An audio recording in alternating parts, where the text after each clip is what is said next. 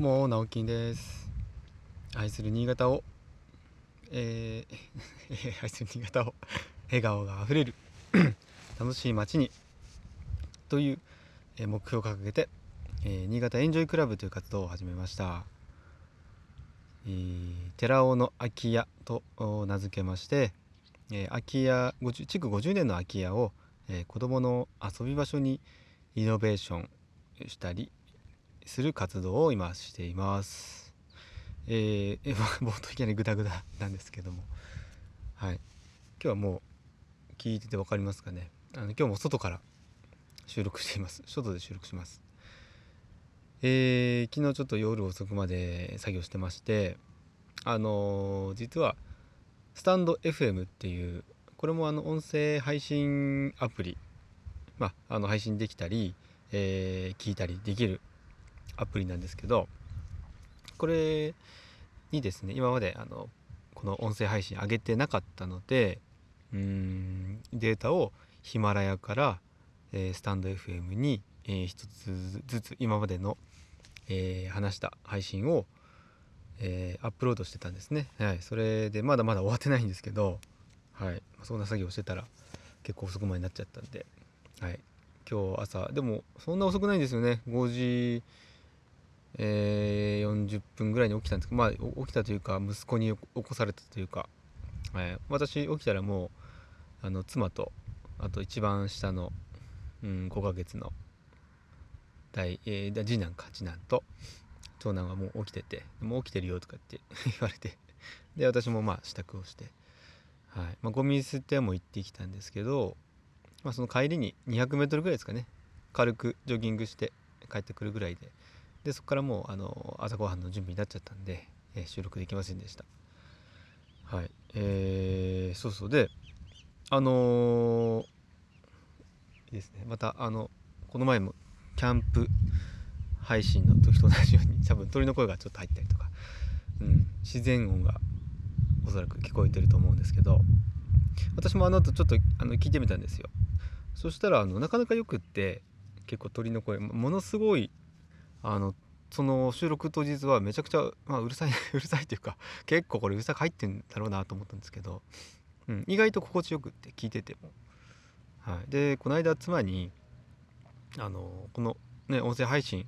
なんか音楽とかかけないのって言われたんですよね。うんまあ、それ確かにあの私も一番最初にこういう形のね音声配信聞いた時に、えっと音楽とかねそのバックミュージックとかっていうことを考えたんですけどまあそれってでもあの人それぞれなんであのこれ全部入れちゃうとまああのなない方がいいっていう方もいればあった方がいいっていう方もいるんで、まあ、あった方がいい人はあの自分でこう何か音楽をかけたりとかあと、えっと、ボイシーっていう、ね、音声配信アプリ、ね、私が最初に本当はあのボイシーで配信したかったっていうお話したと思うんですけどそのアプリだと自分のその設定で音楽をつけたりとかできるんですよ。でそういうところもいいなと本当にいいなと思ってあのぜひね最初からボイシーで配信したかったんですけど、うん、まああの5月に入ったらあのもう一度、えー応募してみようと思います。パーソナリティに応募してであのずっと1ヶ月続けてきましたという一応なんですか実績も あるので、はい。まあ、それも加味してくれたら嬉しいな。でボイシーの方にもしあのパーソナリティあのどうぞっていうふうに承認がおりましたら、はい、あのボイシーをちょっとメインにやっぱり使っていきたいと思うので、はい、またその辺はご報告します。何の話だったっけな？うん、あそうスタンドスタンド FM で昨日はそのスタンド FM というまた違うアプリ、まあまあ、いろんな今音声配信アプリがあるんですよね。でまああのできる限りのことはしようと思ってあの収録した音源をあちらこちらに今アップしてるわけですけどもで昨日8話9話ぐらいまでですか9話というか9回目 10, 10回までいってなかったと思いますけど第8回ぐらいまでアップロードしてで、まあ、寝たんですけどあの、まあ、そのアップロードした直後ぐらいもそうですしで朝起きたらあのやっぱり放送に「いいね」がついてたりとかでコメントも結構してくれてたんですよ。でびっくりして正直あのヒマラヤって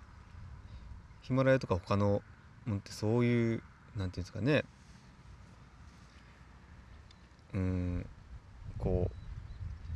うリスナーさんとコミュニケーションあんま取れ取れてなかったというか、まあ、コメントをねしてくれてる方も実はいるんですけど意外となんかそういうところないなと思って反応がなくてねあのまあちょっと寂しいなと思ってたんですけどスタンド FM は本当にあのびっくりしました。なんかそういう方がいっぱい使ってるってことなんでしょうかね。私もそんなに今までメインで使ってなかったんですけどあの昨日なんか思い立って、はい、あスタンド FM, FM にもアップロードしてみようと思ってしてみたんですよね。なのでなんかちょっと嬉しかったです。しあの今日ちょっとこのごめんなさいあの本題入る前に長いんですけどまあまあいいか。あの今実は本業で工事をさせてもらってるスタジオ風さんというあのピラティススタジオを、まあ、自宅に併設する形で、えー、和室をですねスタジオに改装工事を実はしているんですけども。そちらのあの私あの奥様の方が、まあ、そのスタジオをやられるので、えー、実は旦那さんにはまだお会いしてないんですけどもあの旦那さんの方が実はこの私の音声配信を聞いていただいたみたいでなんかあの楽しんでるようでなんか会いたがってましたよっていう話を 奥様の方から聞きましてなんかあの初めてそのリアルであのそういうふうに言われたのって初めてなんでなんかこう恥ずかしいながらもなんか照れくさながらもすごく嬉しかったんです。はい、なんかそういうふうに言ってもらえるのは、うん、まだまだあの回数再生回数もねあのフォローしてくださる方も少ないんですけど、まあ、続けてよかったなと思ってますしまあこれはあのそうですねいつまで続けるかと決めてないですけど、まあ、今のところはあの何の苦もないのでこの毎日配信する10分話すっていうのは、まあ、むしろ足りないぐらいかなといつも思っているので、はい、まああの切らさずねあのこれを何年でも続けていけるようにしたいなと思ってます。はい、え、ー、ともう7分半ぐらい喋ってますけど、そうだな、今日はじゃあ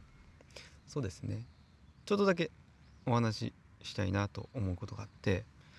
えー、じゃあ住まいづくりの、うんまあ、ワンポイントアドバイスこれまああの別に私が話さなくてもいいことだと思うんですけどね改めて言わなくてもいいんですけど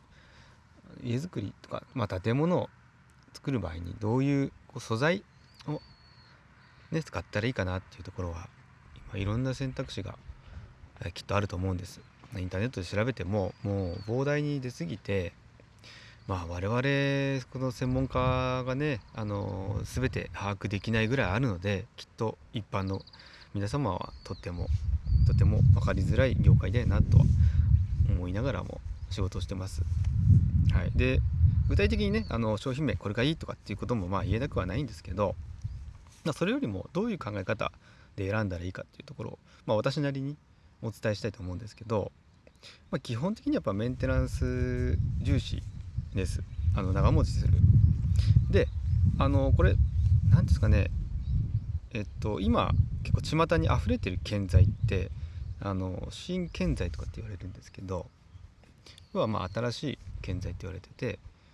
表面をまあ綺麗にこうラミネートされてたりとかプリントされてるのが多いんですよね。で内側が段ボールだったりとか、えー、ベニヤだったりしてで表面のほんの薄いもう 1mm2mm とかのフィルムしかあの仕上がってない。で傷がついたりとか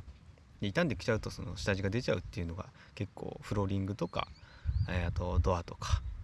うんまあ、外壁材なんかもそうですね。外壁材なんかもあの溶業系サイディングっていうものは基本的にはあの基板はセメント固めたようなものなのでそこにあの色を塗ってプリントしてとか色付けしてあるだけなのでやっぱり傷んでくると中が見えてきちゃうんですよね。そういったものってあの安くってあの早く仕上がってまあ綺麗に仕上がるんですけど、まあ、汚れてくるともう取り返しがつかないというか、うん、なかなか、えー、これ面倒なんですよね。なので私が勧めるのは自然素材基板自体が長持ちするもの本当の木だったりとか、はいまあ、そういうものをおすすめしたいと思ってます。はい短いですけどもこんなところで。はい今日はおしまいします。今日も一日楽しい一日をお過ごしください。バイバイ。